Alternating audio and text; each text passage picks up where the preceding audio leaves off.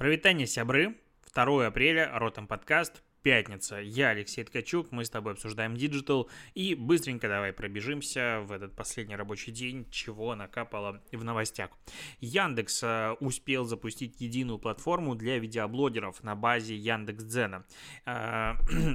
Тут такой момент, что у Яндекса до недавнего времени было две платформы между собой, не то чтобы конкурирующие, но я, честно говоря, не особо понимал, что с ними делать. То есть есть Яндекс.Дзен, в котором можно загружать видеоконтент, и он там дистрибутируется. А кроме того, есть Яндекс Эфир, и Яндекс Эфир это тоже как бы видеоплатформа, на которую ты можешь загружать контент, и ты можешь делать это параллельно. И я даже в какой-то момент, э, ну, мы грузили ротом подкаст, видеоверсии и туда, и туда, и вообще смотрели, что происходит. И Яндекс.Зен хоть как-то куда-то там подкидывал подкаст и рекомендовал, Яндекс Эфир ничего никуда не подкидывал.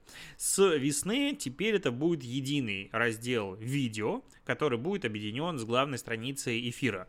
Получается, если ты туда переезжаешь как видео видеоблогер на, который был на Дзене, то у тебя сохраняется весь контент э, вместе с просмотрами. При этом э, ты можешь как бы создать новый аккаунт или объединить его с эфиром.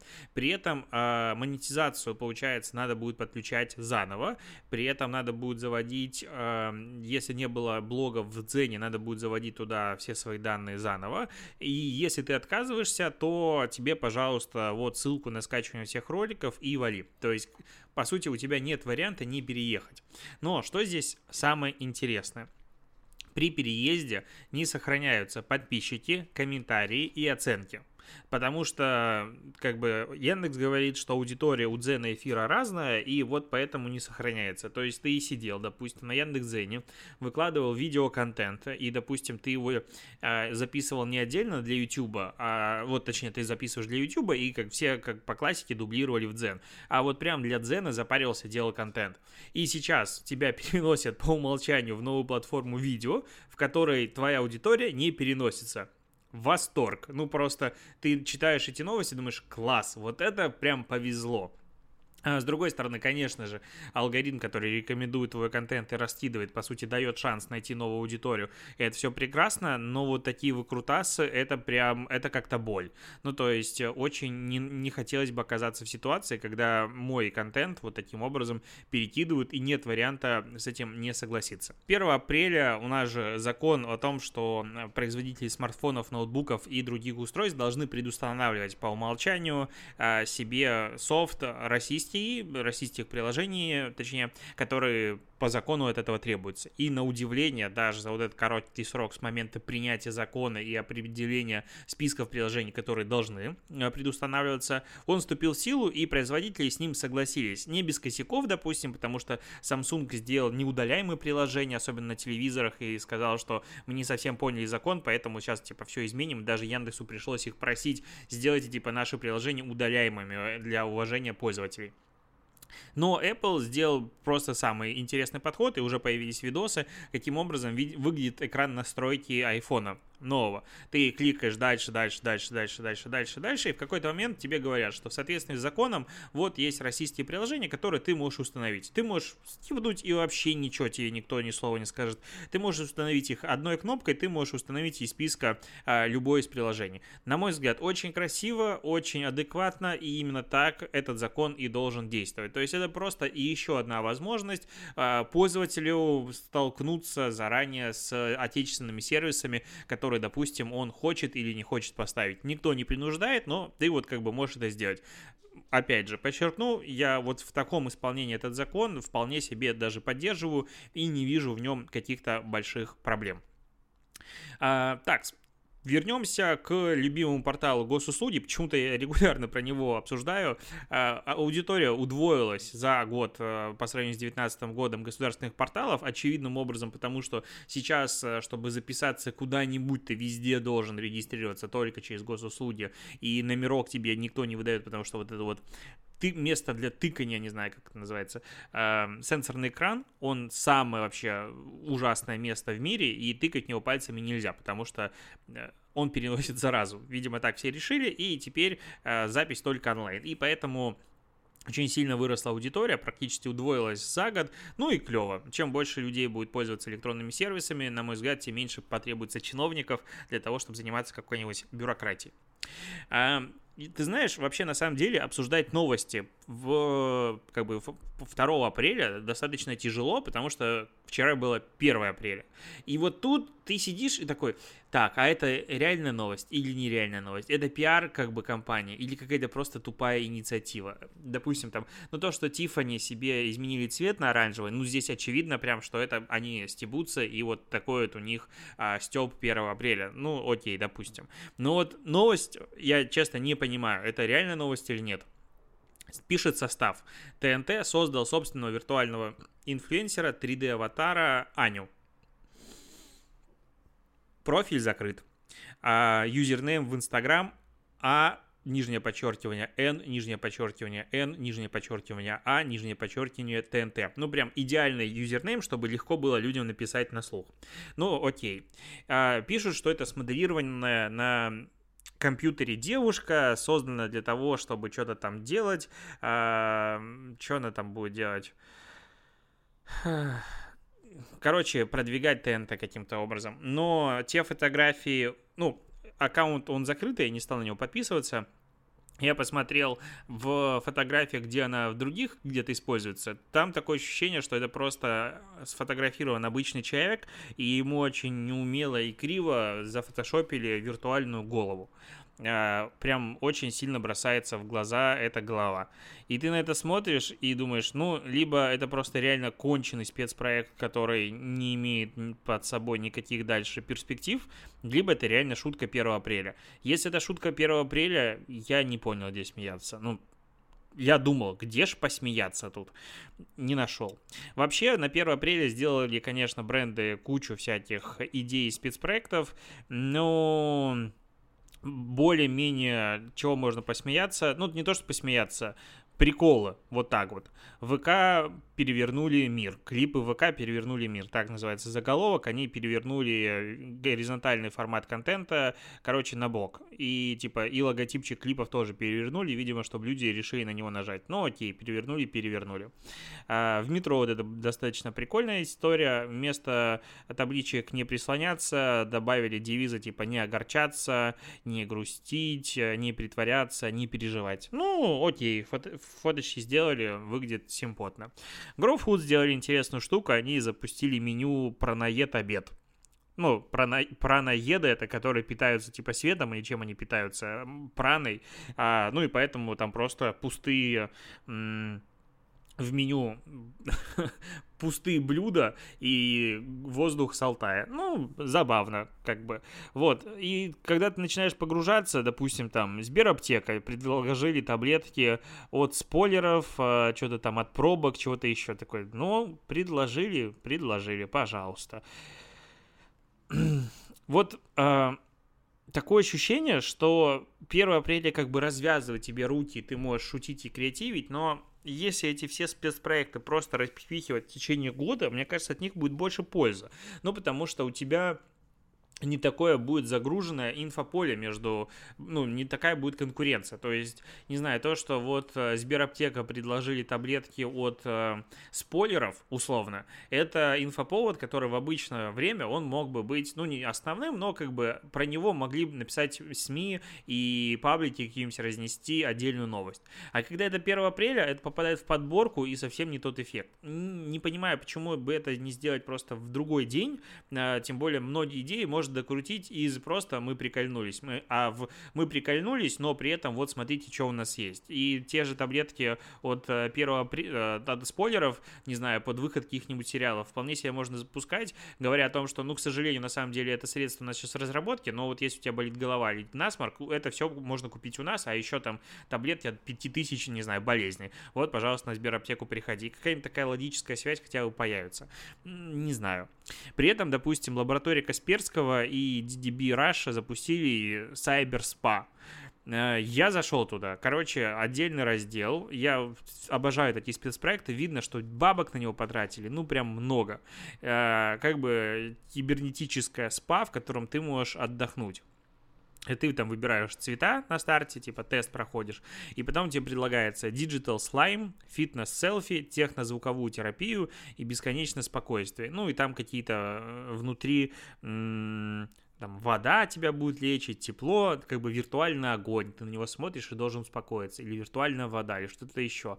И видно, что каждый элемент прям запарно-запарно сделан. Ну, то есть тот киберслайм, он реально, ну, прикольный. У него спецэффекты, он реагирует на твои нажатия, там волны по нему ходят, эти волны между собой реагируют. То есть сложная как бы штука. Зачем она сделана? Честно, не понимаю. Ну, то есть, скорее всего, это сейчас начнут активно промить. Ну, потому что денег вбухали в продакшн, там, много миллионов рублей, перешло туда людей, типа 500 человек. Значит, надо, чтобы стоимость контакта каким-то образом снизить, будет это дело промить. Люди туда будут заходить, не понимать, нахрена это им надо, потому что непонятно, нахрена это им надо. И что-то будет происходить, типа, это релакс-терапия. Вот, мне кажется, это так хорошо на бумаге, но, с другой стороны, опять же, как, вот когда, мне кажется, мы хотим отдохнуть, особенно это сделано вроде бы как на людей, которые заняты чем-то в сфере IT, а, онлайн и всего остального. И вот когда ты хочешь отдохнуть и расслабиться, ты определенно не хочешь смотреть на что-то виртуальное. Ну, то есть мы же все уезжаем за город, мы уезжаем куда-нибудь на, на природу, потому что хочется посмотреть реальными глазами на реальные вещи. А тут тебе говорят, ага, а давай ты будешь смотреть на виртуальный огонь. Зашибись вообще просто какая-то странная логика. Говорю, проект сделан очень круто с точки зрения именно продакшена и стоимости этой разработки. Зачем он нужен? Не знаю. Может, надо бриф почитать, тогда я пойму, а так как-то со стороны вообще непонятно. YouTube смягчил правила монетизации видео на взрослые и чувствительные темы. У YouTube есть тема, а, точнее у его рекламодателей, что они не хотят присутствовать в контенте, который каким-то образом может быть не совсем, ну, в общем, не бренд сейфти. И сейчас э, реклама может появляться в образовательных, документальных или новостных видео, которые включают кадры, э, в кавычках, насильственного взаимодействия с правоохранительными органами, информацию о рекреационных наркотиках, а также контент на чувствительные темы. Также расширена монетизация, в которых спортные э, вопросы освещаются объективно и без графических подробностей прикольно. Я просто э, смотрю документалки постоянно, очень крутые делает э, команда автопрагмата. Стас Асафьев, и у него постоянно борьба идет. То есть э, он делает документалку, допустим, не знаю, про э, падение Детройта, или про историю Volkswagen, или что-нибудь еще, или там про японские автомобили. И используют большое количество кадров э, исторических. И в многих, во многих хрониках есть кадры, которые сейчас, ну, они такое себе. Допустим, про там расизм или про там Вторую мировую войну. Понятное дело, без трупов, но в целом, как бы, это война. И там ничего красивого нет. И это очень хорошо расширяет твой кругозор для понимания того, в каких условиях, допустим, прямо сейчас находится компания, допустим, какая-нибудь Toyota, а, когда после бомбежек она должна была там строить бизнес свой заново. И ты это смотришь, и, и все клево. Но YouTube так не считает и говорит, не, чуваки, мы вам снимаем монетизацию, потому что у вас тут что-то что нам не нравится. И из-за того, что снимается монетизация, все ютуберы в один голос кричат о том, что как только тебе монетизацию отрубили, у тебя видос не рекомендуется и не набирает а, просмотры как раз-таки из а, там, всяких рекомендаций. Потому что условно YouTube нет смысла тебя рекомендовать, потому что твой контент, на твоем контенте не заработать. И в принципе это звучит крайне логично. И так как об этом говорят буквально буквально все почти в эту историю верю. Я пробовал на своем маленьком YouTube-каналчике провести эксперимент. Это, конечно же, вообще не репрезентативно, потому что там вот тысяча просмотров было на ротом подкасте, и отключал монетизацию, отключал монетизацию, ничего не менялось. Надо проводить эксперименты на более больших каналах, к сожалению, у меня просто нет к ним доступа. А, но те графики, которые показывают постоянно, допустим, тот же Стас, на них видно, что вот здесь есть монетизация, и все клево, здесь монетизации нет, и все не клево. И и вот допустим, расширение, опять же, этих правил позволит делать больше контента взрослого. А, кроме того, допустим, сейчас а, в этот контент разрешили монетизировать юмор, связанный с кавычках с романтикой и свиданиями. Умеренное использование нормативной лексики в английских языках это слова shit and bitch, и которые будут включены, ну, вставляться в первые 30 секунд ролика. То есть все-таки YouTube как будто бы разделяя сейчас э, себя на YouTube Kids и полноценный YouTube, может быть, не знаю, сделать там отдельный раздел 18+, или какую-нибудь такую историю, и начнет э, давать больше свободы креаторам, потому что э, все-таки вот мне, взрослому мальчику 30 лет, хочется смотреть э, и всякие шутки, и много чего, и при этом, чтобы авторы могли на этом заработать. И бренды в целом в этом могут деле тоже без проблем принимать участие, потому что, ну, по телеку показывают и того хуже, и ничего, рекламу все равно там размещают. А, вот, по поводу 1 апреля еще есть новость э, про Брюссель. Короче, там чуваки упоролись и прикольнулись, начали распространять информацию о том, что в парке фестиваля, э, точнее в парке пройдет фестиваль, будет приглашено 200 диджеев со всей Европы. Для удобства участников организованы бесплатные автобусы из Парижа, Лондона, Амстердама. А, короче, там э, все имена этих э, диджеев были похожи на имена политиков, но никого это не смутило. А в итоге 20 марта шутка начала выходить из-под контроля, и организаторы этой шутки сказали, чуваки, стопы, это прикол, потому что в Европе опять жесткие локдауны, во Франции тут села на месяц карантина, и как бы это мы тут ходим по улице, наслаждаемся, Европа сидит на локдауне и ждет вакцинации. Она и вакцинации как бы всем плевать, и а, карантинов нет. Ну, ладно, это другая тема. Так вот, а чуваки все-таки шутку не оценили, и пришли в парк. 5000 человек пришло в парк, потому что, ну, типа, а где диджеи? Мы, мы читали, мы видели. И э, в итоге полиции пришлось разгонять, и там были столкновения с полицией. Это говорит о том, что люди, в принципе, не читают то, что написано, читают крайне плохо и зачастую читают просто заголовок. А, будет фестиваль, все. И на этом работают зачастую как раз информационные вбросы. Если ты сказал, что Вася плохой человек, то дальше ты хоть 10 статей напишешь о том, что Вася на самом деле неплохой человек, где-то осадочек на подкорте остался, и попробуй объясни, что все там хорошо. И вот по поводу, кстати, информационной цензуры есть еще, ну не то, что крутая новость, но она меня пугает. А, Facebook удалил видео интервью Трампа с его невесткой Ларой Трамп. А, потому что, в общем, потому что потому. Вот как бы такое объяснение. Facebook навсегда заблокировал Трампа у себя после беспорядков в Капитолии и сказал, что мы будем блокировать даже голос Трампа на своей платформе. Соответственно, если ты хочешь вещать от имени Трампа что-нибудь или вот размещать контент, мы это будем удалять. И он просто выпиливает, по сути, контент, в котором он говорит на внешних площадках. Если это не цензура, то что это? Да, надо сказать, что цензура это только когда государство это делает. Ага, прекрасно. А если э, интернет, допустим, когда мы говорим про трафик и что-нибудь еще, то интернет к примеру, на 50% для твоей целевой аудитории состоит из Фейсбука или даже в большей степени из продуктов Фейсбука. Если добавим сюда еще несколько социальных сетей, то основное инфополе, допустим, аудитория американская может состоять на там, 85%. Я говорю любую цифру. Специально большую и пугающую. Но смысл ты понимаешь, я думаю. Так вот, на 85% состоит интернет из э, этих платформ. И они э, вместе сговорились и говорят, мы вот эту тему пускать не будем это ли не цензура? Ну, то есть, мне кажется, опять же, вот когда я сам себе сижу и в телевизор, а, в котором у меня YouTube, не знаю, какой-нибудь Кац и прочие ребята говорят о том, что это не цензура, я им апеллирую как раз вот, вот этим. То есть, все говорят очень старыми, э, очень старой терминологией. То есть, э, цензура, по сути, государственная, заключается в управлении СМИ зачастую, которые классические. А платформы сюда, как, как правило, не попадают. И у нас это стабильная история. Но когда мы говорим про цензуру платформами, ну, тут все совсем по-другому. И то, что выпилили просто отдельно человека, ну, блин, даже Гитлер ты можешь написать имя в Фейсбуке, и тебя за это не забанят и не удалят тебе пост. Ну, понятное дело, ты не будешь ему, а, там, не знаю, дифирамбы петь, хотя некоторые это умудряются делать, но глобально. А за Трампа, получается, меня удалят. Ну, это, ну, как бы не за имя Трампа, очевидно, я утрирую. Но в целом это очень странное такое сравнение, и непонятно, куда это все по итогу а, приведет. По поводу вот тоже антимонопольных всяких действий, все-таки в России тоже ФАС немножечко же очнулся, и у Яндекса 1 апреля выходил срок, по которому должен был исполнить а, требования по, скажем так, демократизация выдачи поисковой ленты, в которой а, сервисы Яндекса очень сильно забивают поисковую выдачу с помощью всяких карточек, колдунчиков и всяких прикольных штук, и своих конкурентов прямых он просто скидывает вниз. А, и ФАС постановил, что да, действительно, это как бы неправильно, и, пожалуйста, исправьте. А, Яндекс не исправил, сейчас попросил у ФАСа еще месяц на исполнение требований.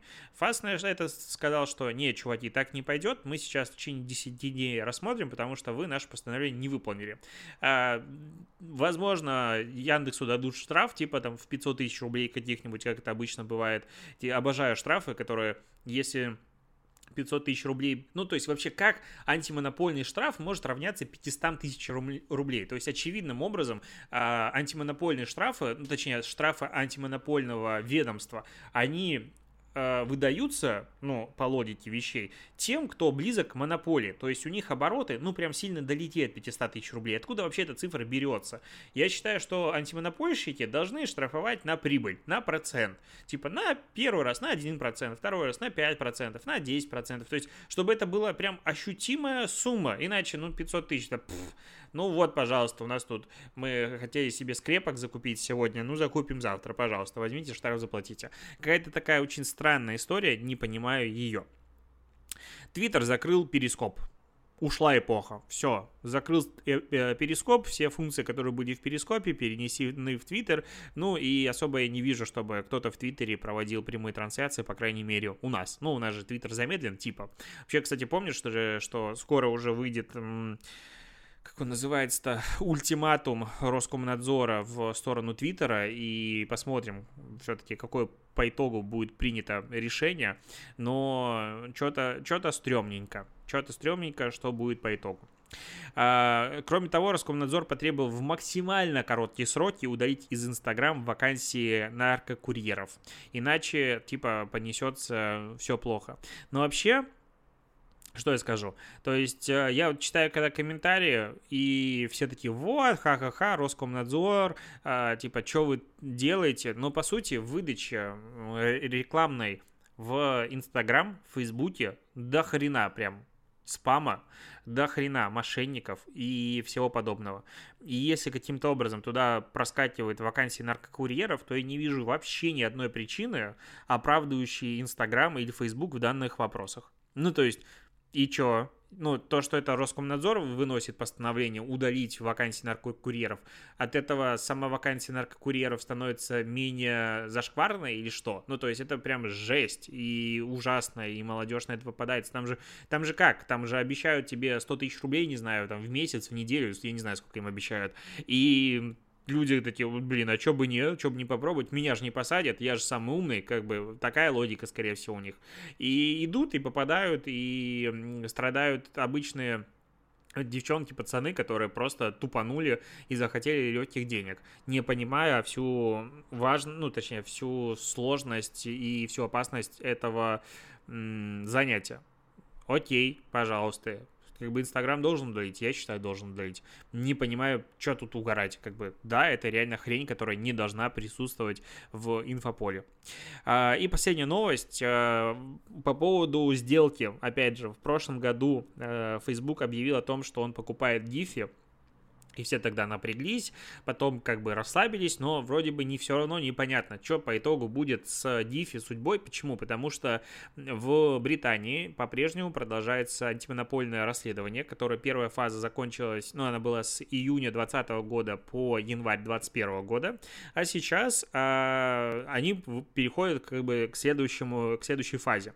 А, за это время собирали отзывы, изучали документы по сделкам, и Фейсбуку дали дали шанс сформулировать предложение по решению проблемы, но Facebook типа отказался от этого. Чего боятся сейчас э, антимонопольщики? Потому что DeFi конкурировал с Facebook, вот, потому что он развивал напрямую коммерческие отношения с крупными брендами. Кроме того, Diffy предоставлял большое количество сервисов прямым конкурентам Facebook.